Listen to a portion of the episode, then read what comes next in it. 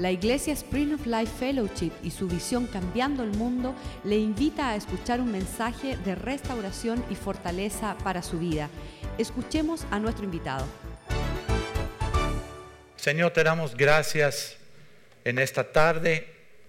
Te bendecimos, te damos la gloria, te damos la honra. Pedimos que pongas en mis labios palabra tuya, ungida por tu espíritu, que no sea palabra de hombre que pueda traspasar, Señor, quitar, derrumbar cualquier situación, cualquier objeción, cualquier duda, porque estamos en tiempos peligrosos, Señor. Son los últimos tiempos y nosotros en ti, Señor, tenemos la esperanza de gloria de ver una familia restaurada, una dinastía, Señor. Queremos que en esta tarde no sea una prédica más, sino que tu Espíritu Santo toque, traspase nuestros corazones que podamos ser, Señor, gobernados por la plenitud de tu Espíritu. Cúbrenos con tu sangre preciosa y pon un cerco de ángeles alrededor de este lugar. Te damos gracias en el nombre del Padre, del Hijo y del Espíritu Santo. Amén. En, el libro de, segunda de, Timoteo, en segunda de, de Timoteo 3,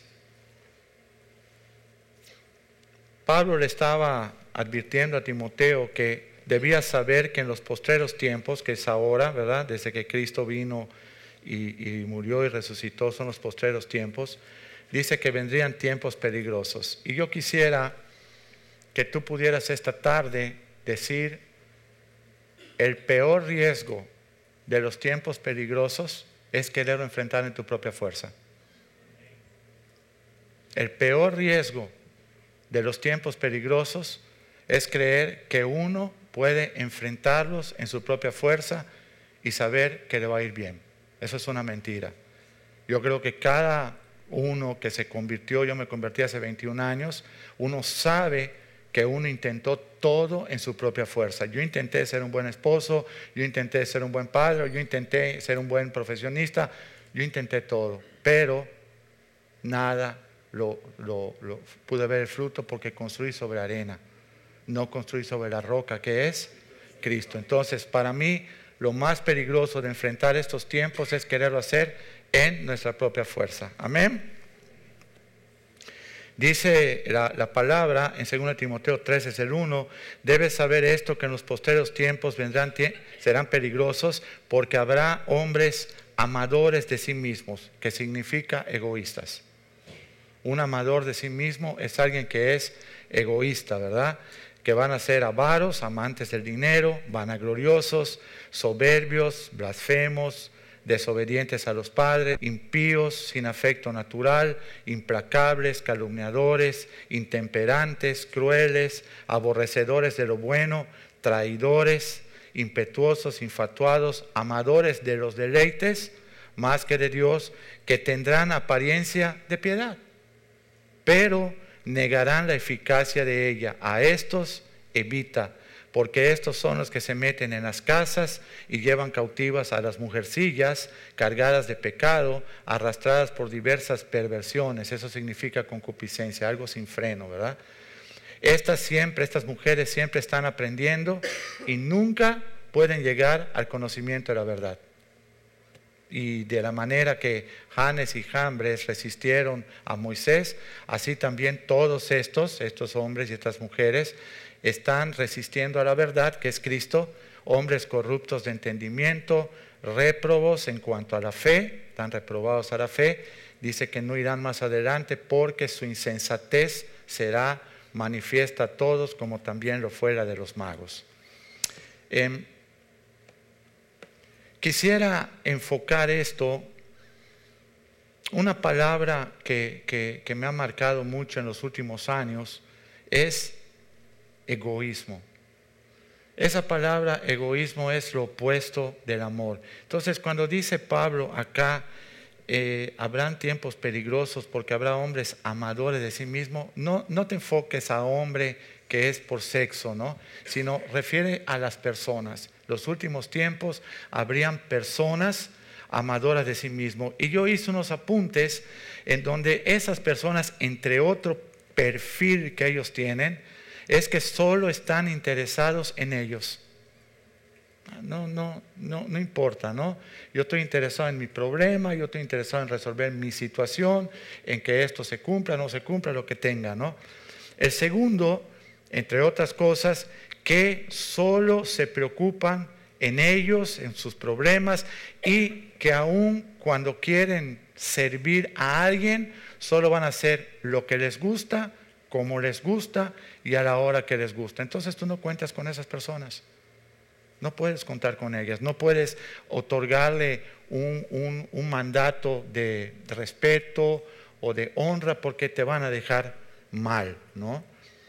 Me acuerdo que, algunas veces encargaba yo la llave, llegó el pastor Joaquín, no sé si se acuerda de eso, llegó en el 98 a, a México con su familia y todo, y bajamos de la playa, estábamos en el apartamento de la playa, a la iglesia, y no nos llegaron a abrir la iglesia. El que tenía la llave no llegó.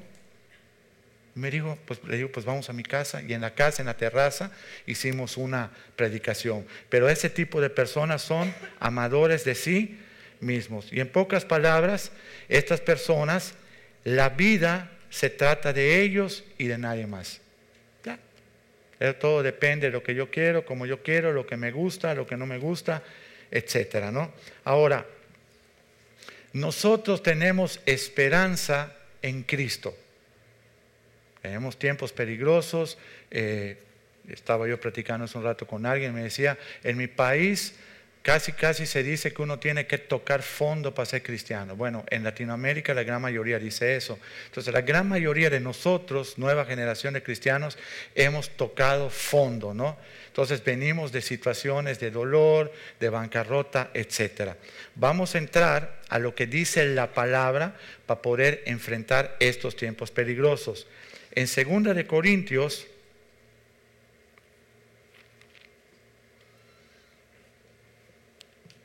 capítulo 2, versículo 14, y vamos a leer del 14 en adelante.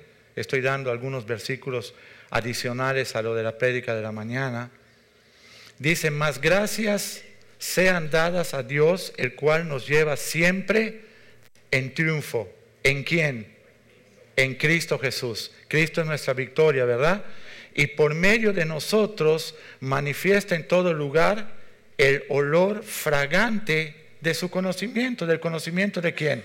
De Cristo. Entonces, la iglesia que somos nosotros, somos el olor fragante a Jesús.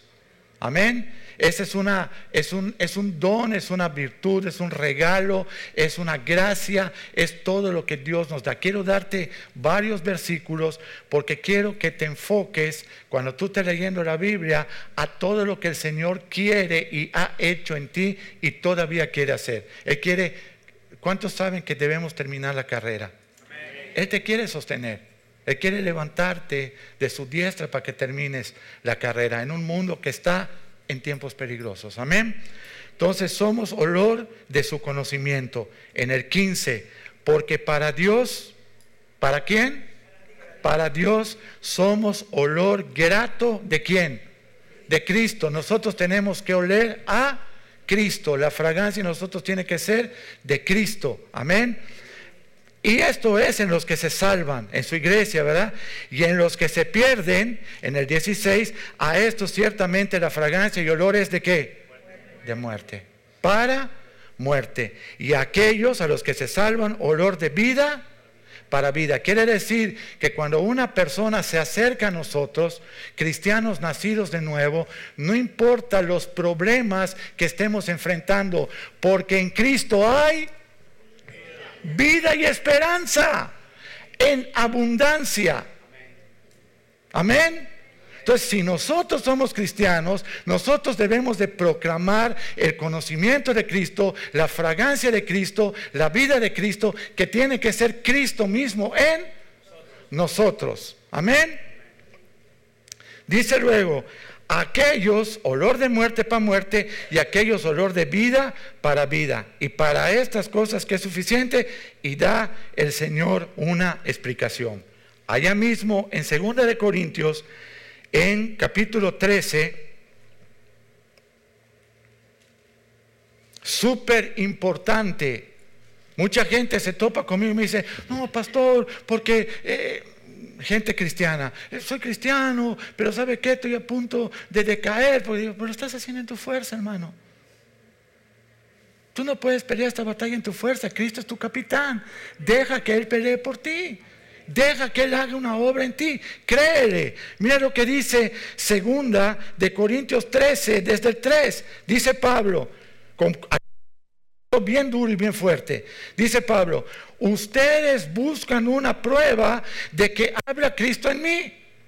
Y quizá esta tarde tú digas, yo quiero una prueba de que Cristo habla con el pastor José. Sí, Cristo me está hablando hoy, por eso estoy hablando. Porque si Él no estuviera hablando, yo tengo que estar parado acá. Y por si fuera poco, estamos leyendo su palabra. No es una opinión. Entonces el Señor nos está diciendo, Pablo le dice a los corintios, ustedes quieren una prueba de que habla Cristo en mí, el cual Cristo no es débil para con ustedes, sino que es poderoso en, en, en ustedes.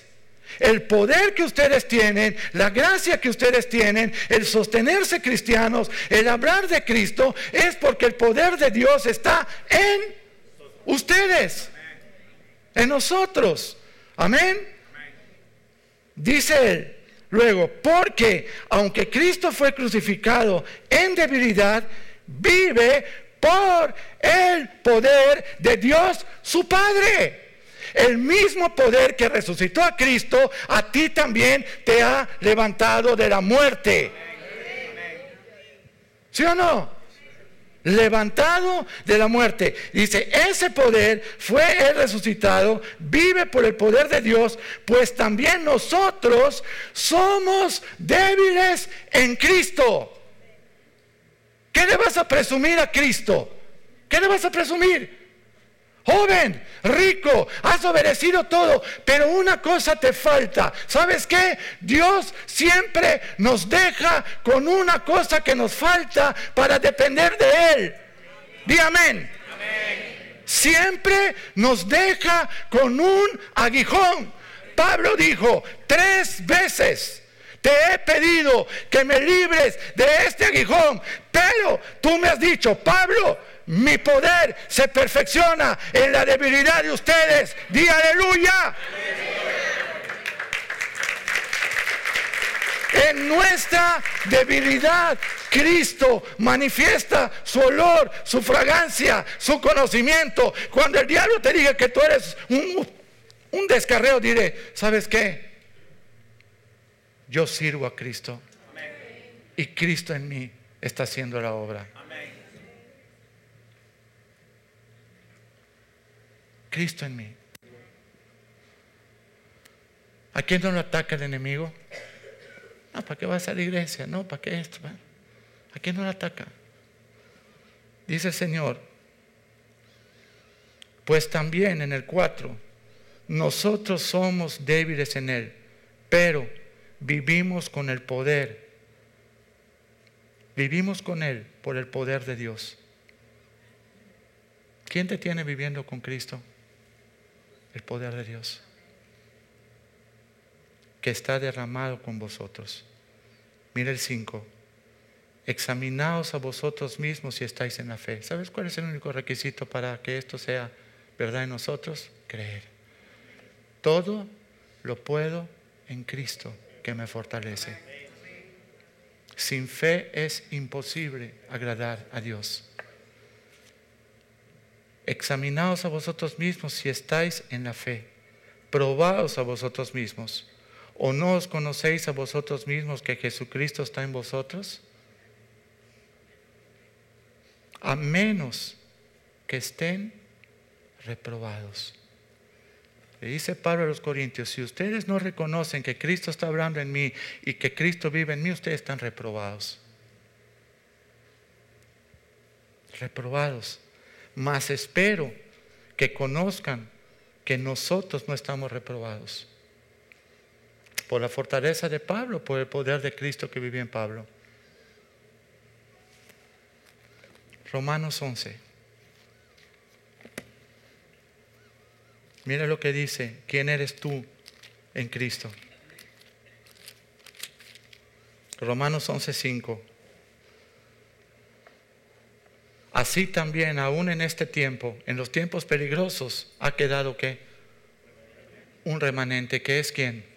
La iglesia, el cuerpo de Cristo, los cristianos nacidos de nuevo, los nacidos en espíritu y en verdad, los que sirven a Dios. Así también aún en este tiempo ha quedado un remanente y ha sido escogido por gracia. ¿Por qué estamos aquí sentados tú y yo? ¿Por obras o por la gracia de Dios que nos salvó? ¿Dónde estaríamos hoy?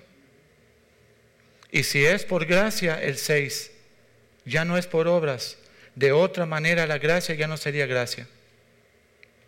Tú estás sentado aquí por la gracia de Dios. Yo estoy hablando aquí por la gracia de Dios. En Efesios 2,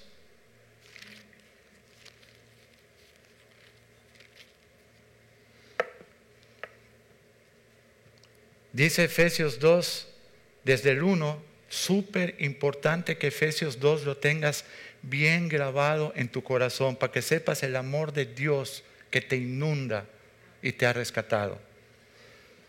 Y Él nos dio vida a nosotros cuando estábamos muertos en vuestros delitos y pecados, en los cuales anduvimos en otro tiempo, siguiendo la corriente de este mundo, conforme al príncipe de la potestad del aire que se llama Satanás.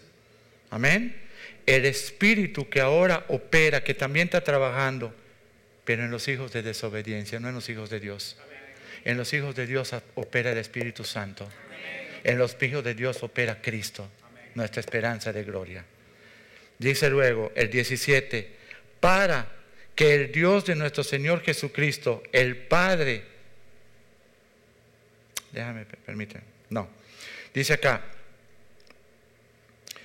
entre los cuales, dos, tres, Efesios, también nosotros anduvimos en otro tiempo, en los deseos de nuestro yo, de nuestra carne. Efesios 2.3. Haciendo la voluntad de la carne, de los pensamientos, y éramos por naturaleza hijos de ira, lo mismo que los demás. Pero Dios que es rico en misericordia, por su gran amor con que nos amó, aún estando nosotros muertos en pecados, nos dio vida juntamente con Cristo. Porque por gracia somos salvos. Y juntamente con Él nos resucitó y asimismo nos hizo sentar en los lugares celestiales con Cristo Jesús.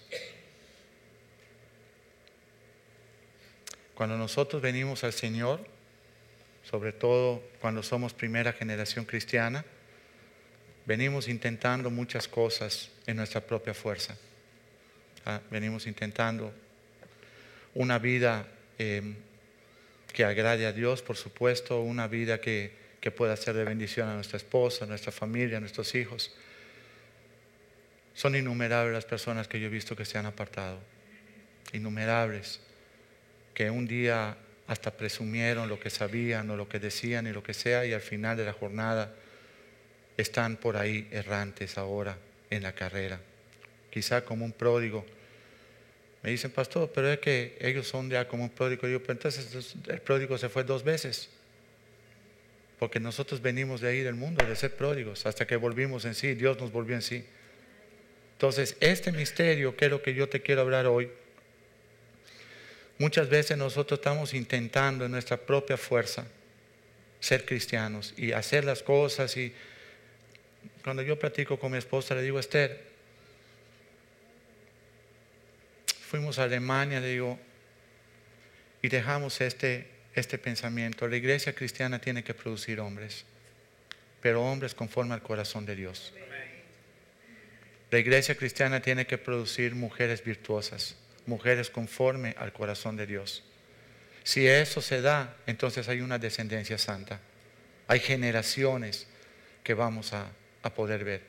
Si nosotros estamos tratando en la iglesia hacer muchas cosas, que no sea ese enfoque a, procurar que se levanten discípulos, que se levanten siervos de Dios, nuestra generación no va ni siquiera a venir a la iglesia como muchas veces nos hemos topado ahora con muchas personas.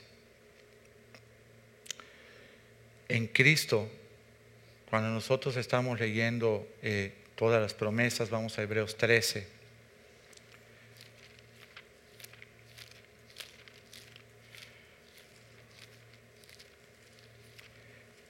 Trece, veinte y veintiuno.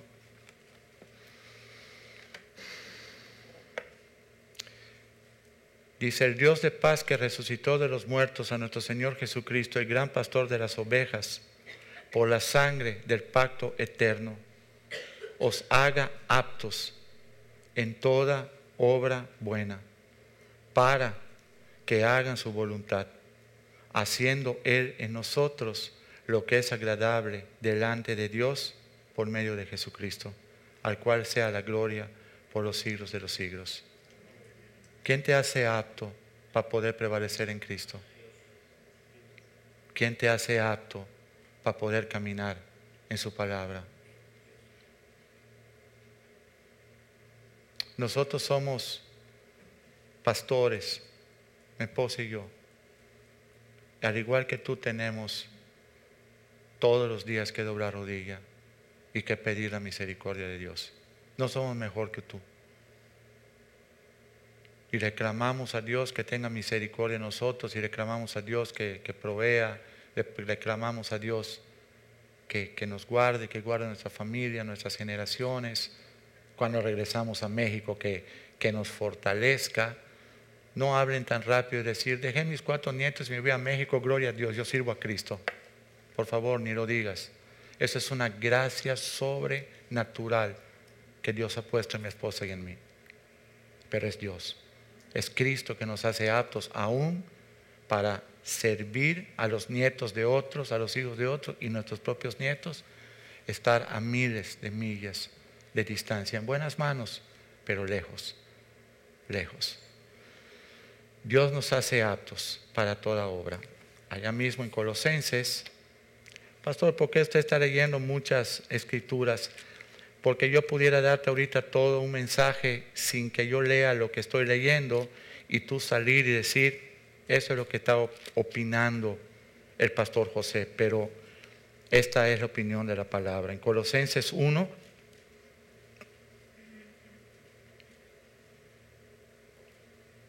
desde el 10, Pablo le está diciendo que seamos llenos de conocimiento eh, de, la voluntad de Dios, sabiduría, inteligencia. Y en el 10 dice, Colosenses, quiero que caminen como es digno del Señor, agradándole en todo, llevando fruto en toda buena obra, creciendo en el conocimiento de Dios, fortalecidos con todo poder, conforme a la potencia de su gloria. ¿Cuál es el poder que tú tienes entonces para sostenerte cristiano? ¿El tuyo? Para estar llenos de toda paciencia y longanimidad. Longanimidad significa amar en tiempos de adversidad, amar a la persona que te está dañando, amar a la persona que no está tratándote bien. Eso es el cristiano. Y sabes qué? Yo estaría reprobado si esto yo lo intento hacer en mi propia fuerza. Ayer me escribe alguien y me dice, pastor, en mi vida está pasando esto, esto, esto, esto, esto y esto. De México, no, no de acá. Y esto, y esto, y esto, y esto, y por lo tanto yo considero esto, y esto, y esto, y ya voy a hacer esto, y esto, y esto, y esto, y esto, y esto, y no se toca el tema, y uh, amén. Y yo digo, bueno, como ya hizo la pregunta, ya dio la respuesta y ya se despidió, pues ya ni le contesto, ¿no? Ya dijiste todo lo que vas a hacer, cómo lo vas a hacer, con quién lo vas a hacer, no lo vas a hacer. ¿Sabes una cosa? Egoísmo. Egoísmo. Un pastor, si, si actuara de esa manera, nunca abrió una iglesia. Pero tiene que ser la gracia y el poder de Dios sobre nuestras vidas. Amén. En el versículo 21, allá mismo en Colosenses 1:21. Y a vosotros también, que en otro tiempo eras extraños y enemigos en vuestra mente, haciendo malas obras, ahora os ha reconciliado en su cuerpo de carne por medio de la muerte para presentarlos santos y sin mancha irreprensibles delante de Él. Si en verdad permaneces fundados y firmes en la fe y sin moverte de la esperanza del Evangelio que habías oído, el cual se predica en toda la creación que está debajo del cielo, del cual yo, Pablo, fui hecho ministro.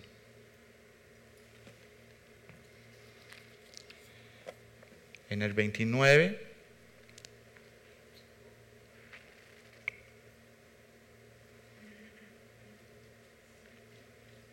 dice Pablo, quiero presentarles a ustedes perfectos en Cristo Jesús a todo hombre, para lo cual también trabajo luchando según la potencia de Él, el cual actúa poderosamente en mí. Este mensaje de que nosotros debemos saber que subsistimos por la potencia de Cristo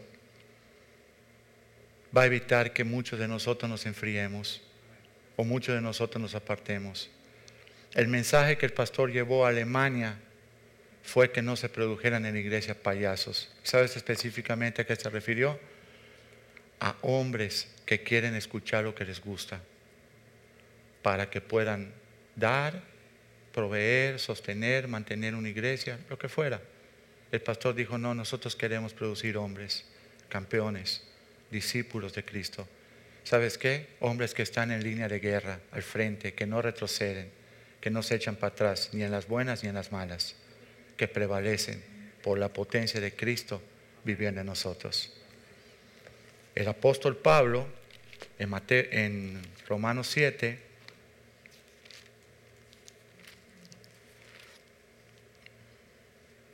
en el 14 dice Pablo, sabemos que la ley es espiritual mas yo, Pablo, soy carnal y vendido al pecado. Si Pablo está vendido al pecado, tú y yo, ¿dónde estamos vendidos?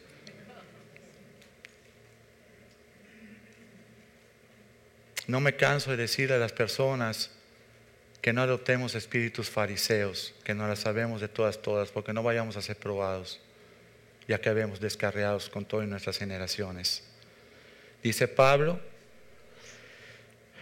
yo soy carnal vendido al pecado, porque lo que hago no lo entiendo. No hago lo que quiero, sino lo que aborrezco, eso hago. Y si lo que no quiero, eso hago, apruebo que la ley es buena. De manera que ya no soy yo quien hace aquello, sino el pecado que vive en mí. Y yo sé que en mí, esto es en mi carne, no mora el bien, porque el querer el bien está en mí, pero no el hacerlo. Pablo ¿Y qué está diciendo el Señor? Morir a yo por la gracia de Dios. Dice Pablo luego,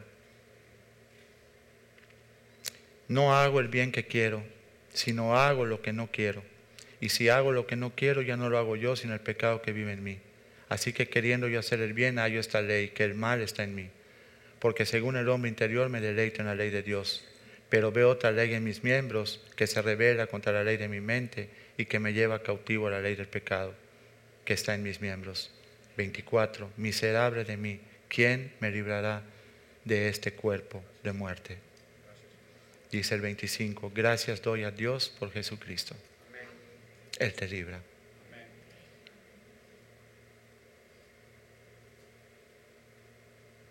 Él te libra del cuerpo de muerte. Así que yo mismo con la mente sirvo a la ley de Dios, más con la carne a la ley del pecado.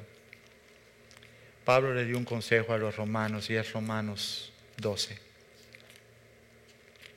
Les dijo, ¿saben qué? Preséntense delante de Dios. ¿Qué es lo que yo quiero darte de mensaje esta, esta tarde? Dice así que hermanos, os ruego que por las misericordias de Dios presenten vuestros cuerpos en sacrificio vivo, en sacrificio santo, en sacrificio agradable a Dios, que es vuestro culto racional. Es lo único que ustedes pueden hacer con la razón. Señor, ten misericordia de mí. Señor, mi casa no está funcionando. Señor, mis hijos no están funcionando. Señor, mi matrimonio no está funcionando. Señor, nuestra relación contigo está tibia, está fría. Hazlo. Hazlo. No se conformen a este siglo, dice Pablo, sino transfórmense por medio de la renovación de vuestro entendimiento, para que comprobéis cuál es la buena voluntad de Dios, agradable y perfecta. ¿Cómo es eso, pastor? En Romanos 6.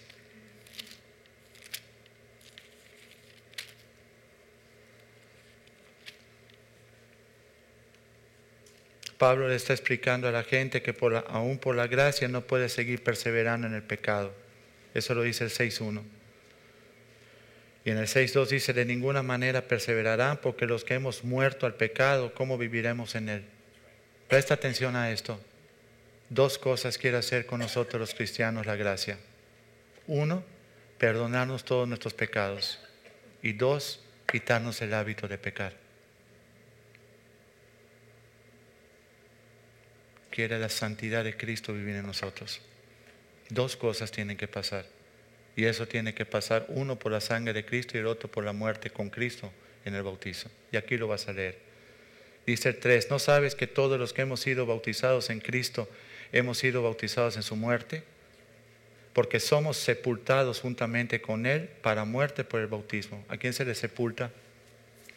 A un muerto. ¿Cuántos esta tarde desean morir en Cristo. Decirle, ¿sabes qué, Señor? Yo ya no puedo con mi vida. Y resucitar para Dios en Cristo. Ahí te lo vas a leer. Somos sepultados juntamente con Él para muerte por el bautismo, a fin de que como Cristo resucitó de los muertos por la gloria del Padre, así también nosotros andemos en qué? En vida nueva. ¿De quién? ¿La tuya que se mejoró o la de Cristo que vive en ti? Sí, porque mucha gente dice, yo era malo, pero ya no soy tan malo. Era así, pero ya no soy tan así. No, tú sigues siendo igual. Lo que pasa es que algunas veces nos levantamos con más ganas de aparentar que otros días. Pero nuestra carne no puede ser buena, nuestra carne se crucifica y muere a yo. Dice el 5, 6, 5, si fuimos plantados juntamente con Cristo en la semejanza de su muerte cuando tú te bautizaste, así también lo vamos a hacer en la semejanza de su resurrección. El 6, sabiendo esto, ¿qué debemos de saber hoy?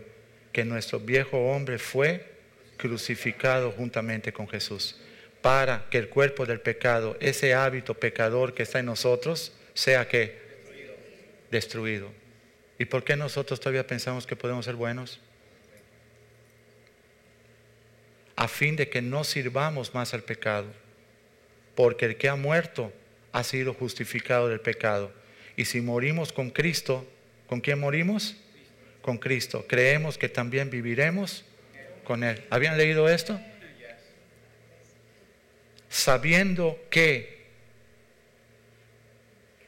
segunda vez, en el 6, sabiendo que, ahora en el 9, sabiendo que, que Cristo, habiendo resucitado de los muertos, ya no muere y la muerte no se enseñorea de él, porque en cuanto murió, al pecado murió de una vez por todas, mas en cuanto vive, ¿para quién vive?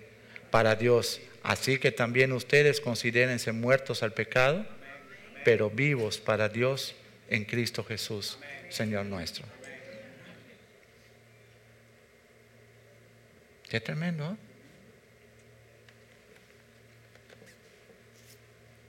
Segunda de Corintios 12. Pastor, grite aunque sea algo para despertar. No, no. Estoy contento hoy. Hoy no voy a gritar. Para estar en ambiente así, no, bueno, estoy contento. Según de Corintios 12, 7, Pablo había visitado el tercer cielo. Nosotros si acaso Jayalía, ¿verdad? Alemania, Para que la grandeza, dice 12.7, según Corintios 12.7, para que la grandeza de las revelaciones no me exaltase desmedidamente, me fue dado un aguijón. ¿Sabes qué? Todos tenemos un aguijón. El que me diga que no es un mentiroso. Porque esa es tu necesidad de andar con el Señor. Tú no puedes vivir sin Él. Y Él no puede vivir sin ti. Él te ama. Amén. Nos fue dado un aguijón en la carne, un mensajero de Satanás que nos abofetee, que me abofetee para que no me enaltezca de sobremanera. ¿Cómo es rico? He hecho esto, esto, esto, esto, esto. ¿A quién estaba impresionando? A Jesús. Dice, oye mi amigo, si una cosita te falta, ¿eh? Ve y vende todo lo que tienes, tu verdadero Dios, que es tus cosas, y regálalo a los pobres y sígueme. Excuse me. Se fue. Ni a Dios dijo. Ni a Dios. ¿Verdad? Se llama avaricia. Dile a tu vecino, avaricia. Dice luego, dice Pablo en el 8, 12, 8, respecto a lo cual, por ese aguijón, tres veces he rogado al Señor y me ha dicho, Pablo, bástate mi gracia, porque mi poder, el poder de quién? De Cristo, de Dios, se perfecciona en la debilidad. ¿En cuál debilidad? Cualquiera. Cualquiera que sea nuestra debilidad. Amén. Por tanto, de buena gana me gloriaré más bien en mis debilidades para que repose sobre mí el poder de Cristo. Ah, pastor, yo me sé de todas, todas. Ah, pues no eres cristiano, amigo, porque mira, los cristianos necesitan del poder de Dios en su vida. El poder de Dios. Por lo cual, por amor a Cristo, dice el 10, me gozo en las debilidades, me gozo en insultos, en necesidades, en persecuciones, en angustias, porque cuando soy débil, entonces soy fuerte. No, pastor, yo todo lo puedo en Cristo que me fortalece. Le decía yo en el primer servicio a las personas que hace cuatro años viajé con, mi copastor al, al Distrito Federal, al centro de la República. Él se llama Armando. Y le dije, Armando, Dios nos ha entregado algo que yo no sé qué es. Armando es un tipo bien humilde. Es de oficio panadero,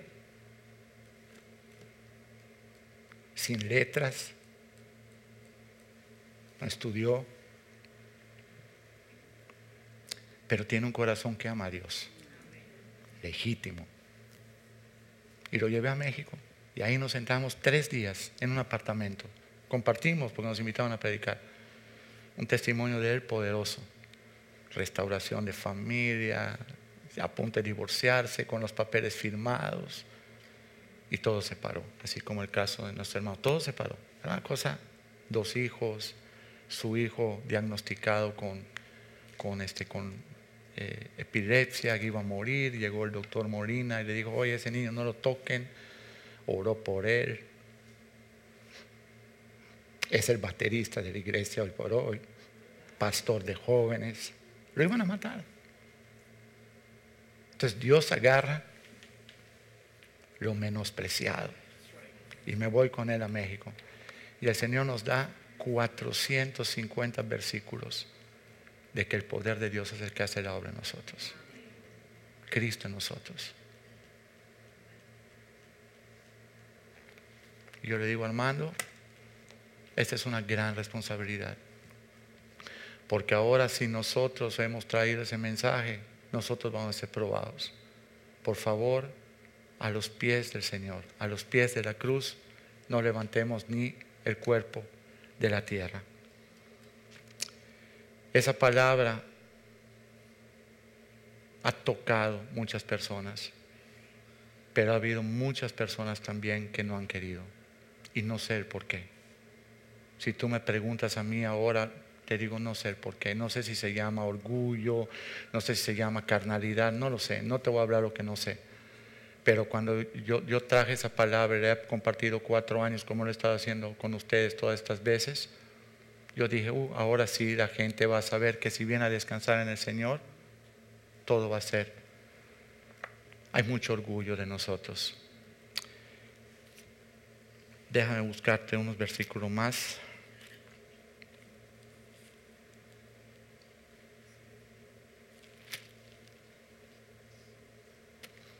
Allá mismo en 2 de Corintios 3, En el 4, lo compartí el otro día y lo vuelvo a decir hoy. Tal confianza tenemos mediante Cristo para con Dios. Mediante Cristo para con Dios. No que seamos competentes por nosotros mismos para pensar algo como de nosotros mismos, que nosotros podemos impresionar a Dios en pocas palabras, sino que nuestra competencia proviene de Dios. Por lo que tú estás hoy, por lo que tú prevaleces, por tus hijos. Esa palabra que dio el pastor en Alemania, si Cristo no está en él, nosotros no salimos de ahí. Porque de verdad que fue una reprensión dura, fuerte, pero que él la tiene que hacer, porque se lo demandó el Espíritu. Si eso lo hace en su carne, tenemos problemas serios en ese lugar, pero lo hizo en el Espíritu. Entonces dice, no que seamos competentes por nosotros mismos para pensar algo como de nosotros mismos, sino que nuestra competencia proviene de Dios, el cual asimismo nos hizo ministros competentes de un nuevo pacto. ¿Cuántos somos ministros competentes de un nuevo pacto? Dice que si el pacto de la letra fue con gloria, que la gente no podía ver el rostro de Moisés, ¿cuánto más el pacto del Espíritu? La letra mata. Y se nos hizo ministros competentes de un nuevo pacto, no de la letra, sino del Espíritu, porque la letra mata, mas el Espíritu vivifica. En Colosenses 1, 26 y 27, y con esto cierro.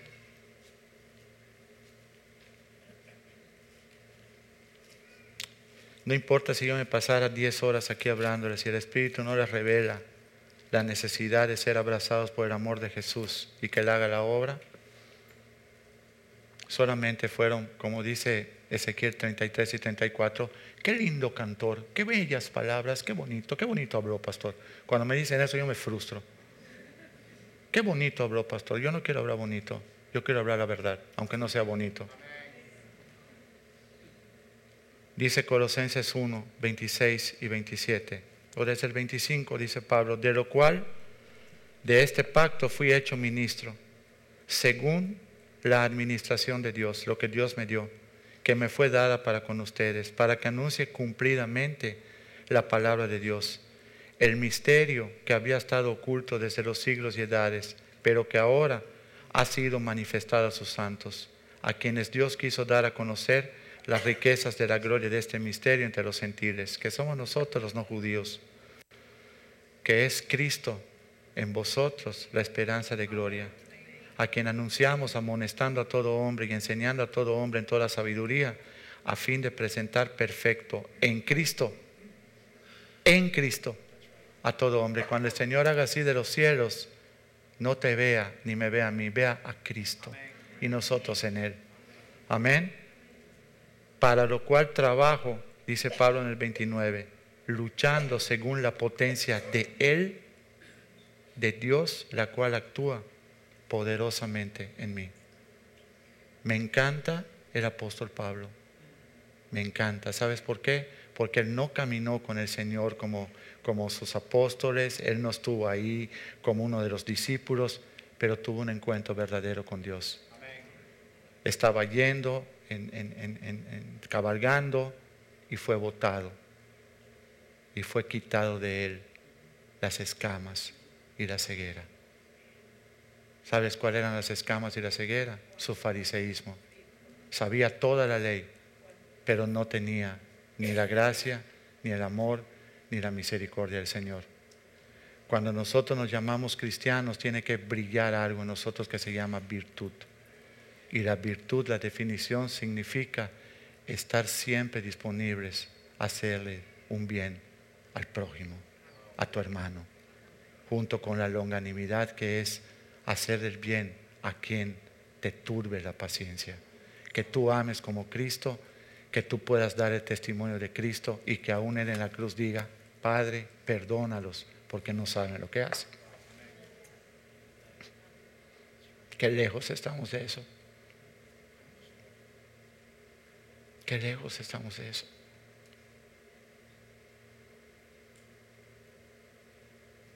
yo les exhorto. Cada vez que yo predico, le digo a la gente, puede ser la última vez que yo predique. Dice, pastor, pues no diga eso. Digo, sí. Porque nadie tiene la vida comprada. El hombre que salvó a la esposa después de 1500 balas que le tiraron encima murió 15 días después de un accidente de tránsito en la esquina de su casa, él y su esposa. ¿Saben, ¿saben esa, esa noticia? Eso es el hombre que salvó a su mujer en Las Vegas, que la cubrió 15 días después en la esquina de su casa, chocó y murió él y la esposa y dejó tres niños huérfanos. Nuestra vida no está comprada, la compró Cristo, pero no nos pertenece. Cada día tomarlo como el último día que tenemos para ponernos a cuenta con Dios. ¿Quién sabe cuánto va a vivir? Nadie, solo Dios. Les exhorto, les animo a que no sigan pensando, yo voy a hacer, yo voy a virar. Digan, ¿sabes qué, Señor? Ten misericordia de mí, apiádate de mí. Dice, dice, dice el Señor eh, Jesús en, Juan 17, desde el 15 en adelante, Señor, guárdalos de este mundo, libértalos, santifícalos en tu verdad. Pídanle a Dios esta mañana, Señor, santifícame. La gracia de Cristo te perdona, pero también te santifica. La gracia de Cristo te salva, pero también te da la vida eterna para estar libre, limpio de todo. Dice eh, eh, la, la, palabra en Juan 6, 37, al que viene a mí no lo rechazo. Ponte de pie, por favor. Vamos a pedir a los músicos. Dile al Señor en esta tarde, ¿sabes qué, Señor? Yo soy como Pablo. Tú eres el que tiene que derramar su gracia en nuestras debilidades. Tú eres el que tiene que sostenernos. Tú eres el que tiene que guiarnos. Tú eres el que tiene que llevarnos en Cristo de victoria en victoria. Quizá te has cargado, quizá te has trabajado, quizá no estás descansado y piensas que tú me, dice mucha gente, pastor, es que está pasando esto en mi casa. Y yo le digo, ¿ya se lo entregaste a Dios? Ese problema es que mi esposo, viste, todavía sigues pensando que es tu esposo. Hazlo esposo de Cristo. Deja que Cristo trate con su corazón. Deja que Cristo, haz tu parte, tú como cristiana, como sierva de Dios, como mujer virtuosa. Muestra el aroma, la fragancia de Cristo. No te importe lo que Él está haciendo o lo que no está haciendo. Tú haz lo que sabes hacer, lo que Dios en ti quiere hacer.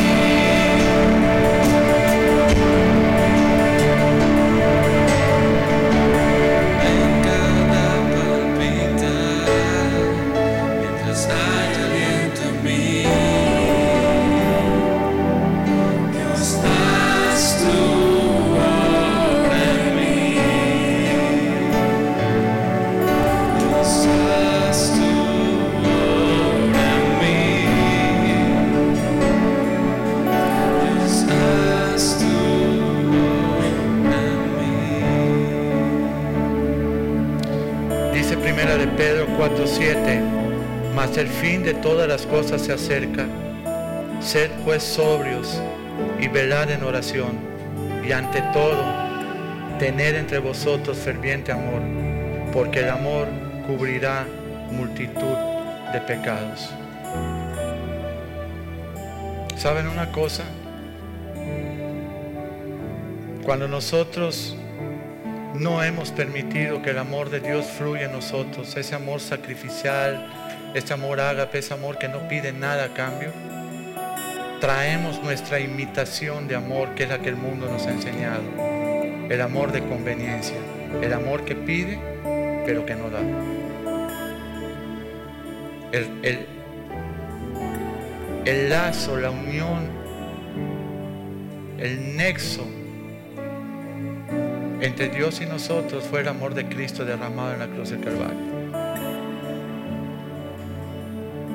Derramó su sangre, lo vituperaron, lo golpearon, lo escupieron, le arrancaron la barba. No hables de una corona de espinas, haz una corona de clavos que le pusieron, porque nosotros conocimos las espinas en Israel, eran de este tamaño. Clavos le clavaron en la cabeza. ¿Y sabes qué dijo? Perdona a los padres no saben lo que hacen. Muchos de nosotros necesitamos esta tarde decir al Señor, Señor, ese amor sacrificial tuyo está fluyendo en mí, porque cubrirá multitud de pecados. Algunas veces el predicador quiere derramarse, pero solo hay frialdad en el que le escucha, indiferencia. este que me va a decir hoy. Nosotros no vamos por vista, pero sí te instamos, te exhortamos a que tú le digas al Señor, Señor, entre tú y yo, ¿cómo está mi vida? En estos tiempos peligrosos que el fin se acerca, me he puesto a cuenta contigo, tú eres todo en mí, tú eres mi Señor, tú eres mi Salvador, tú eres todo lo que, lo que deseo Padre, te damos gracias en esta tarde. Un día vamos a estar delante de ti. No habrá familia, porque nos vamos a presentar solos al tribunal tuyo, Señor. No habrá dinero, no habrá argumentos. Dice tu palabra que solamente vas a mirar la obra que hemos, hemos hecho durante el tiempo que tuvimos vida. Y esa obra tiene que ser Cristo en nosotros, Señor. La gracia, el sacrificio. Él es nuestro abogado. Él es nuestra vida. Él es toda la promesa de eternidad. Te pedimos en este día, Señor, que tú derrumbes en nuestro corazón toda barrera, toda teología, todo lo que no es tuyo, que me impide quebrantarme delante de ti, Señor. Tú pones el querer como el hacer por tu buena voluntad, Señor. No es del que quiere ni del que corre, sino del que tú tienes misericordia. Ten misericordia de nosotros en esta tarde. Y en verdad, Señor, el día y la hora que vamos a estar parados frente a ti no, no la sabemos nosotros, solamente la sabes tú. Pero prepáranos, Señor, para poder llegar delante de ti con buenas cuentas, Padre. Que sea tu gracia, que sea tu amor, que tu virtud esté en nosotros, Señor, poder dar un abrazo, poder dar una esperanza, poder dar una palabra al contrito, al caído, al que está necesitado. Dejar de seguir mirando solamente en lo que a nosotros nos hace falta, cuando hay un mundo que se está muriendo, que carece de todo, Señor. Pero lo más importante que no te conoce, carece de ti, Señor. Quita de nosotros en el nombre de Jesús todos esos afanes, Señor. Todas esas luchas que tenemos, Señor, por causa de no terminar de tomar nuestra cruz y rendirnos a ti cada día, Padre. Tú dijiste, el que quiera ser mi discípulo, que me siga, que tome su cruz y que venga en pos de mí. Que deje padre, que deje madre, que deje todo lo que pueda detenerlo en pos de lo que yo le he llamado. Derrama esa gracia en todos nosotros, Señor, porque nadie en lo natural lo va a poder hacer. Pero tú en nosotros eres nuestra esperanza de gloria. Tu espíritu en nosotros es el que perfecciona nuestras vidas, Señor. Tú nos haces aptos para toda buena obra en Cristo Jesús. Que esta iglesia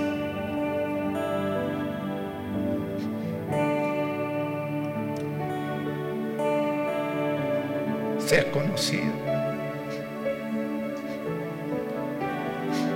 en las naciones como la iglesia que ha amado al pueblo de Dios, que lo ha servido como lo hemos hecho ya por 21 años, Señor.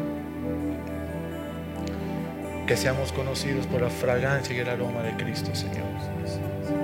Que seamos conocidos por la iglesia que cambió el mundo con el amor de Dios en nuestros corazones.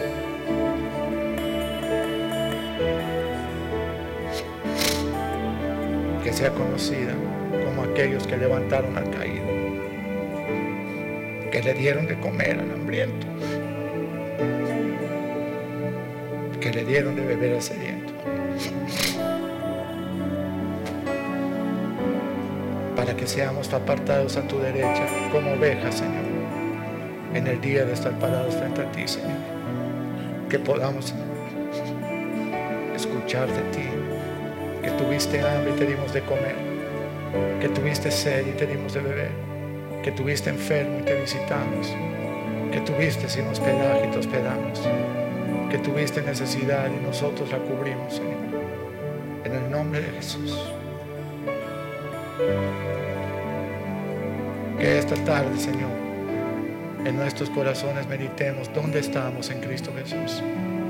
¿Dónde está nuestra familia? ¿Dónde está nuestro corazón? ¿Dónde está nuestra esperanza? ¿Dónde están nuestros hijos? ¿Dónde está nuestro llamado?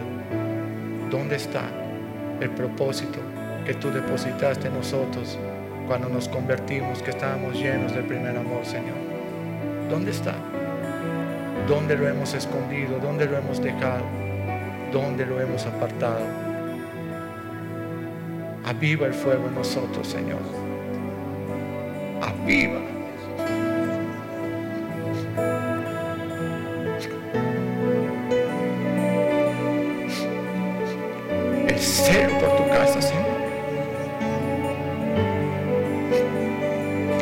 Aviva el celo por ser los redimidos, el pueblo redimido y escogido por gracia, Señor. Avívalo, Padre. En el nombre de Jesús. Quita de nosotros todo lo que estorbe, Señor. Quita todos los afanes, Señor. Llénanos de tu amor, Señor, en Cristo Jesús. Que nuestros hijos puedan caminar, Señor, en la casa tuya.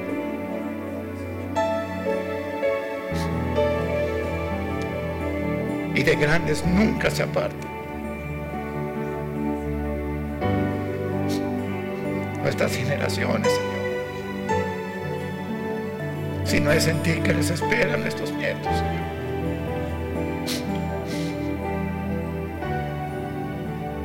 Pero más grande es tu misericordia aunque la vida, Señor.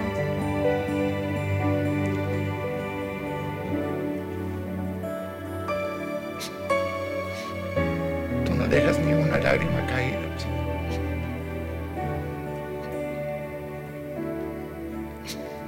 Tú la recoges. Pone nosotros tu corazón tierno, Señor. Lo necesitamos con urgencia. Nos hemos endurecido, Padre. Pon tu corazón tierno de carne en el nombre de Jesús. Amén. amén. La cafetería está abierta. Dios les bendiga. Mañana a las 8 de la noche los hombres. Y el próximo miércoles.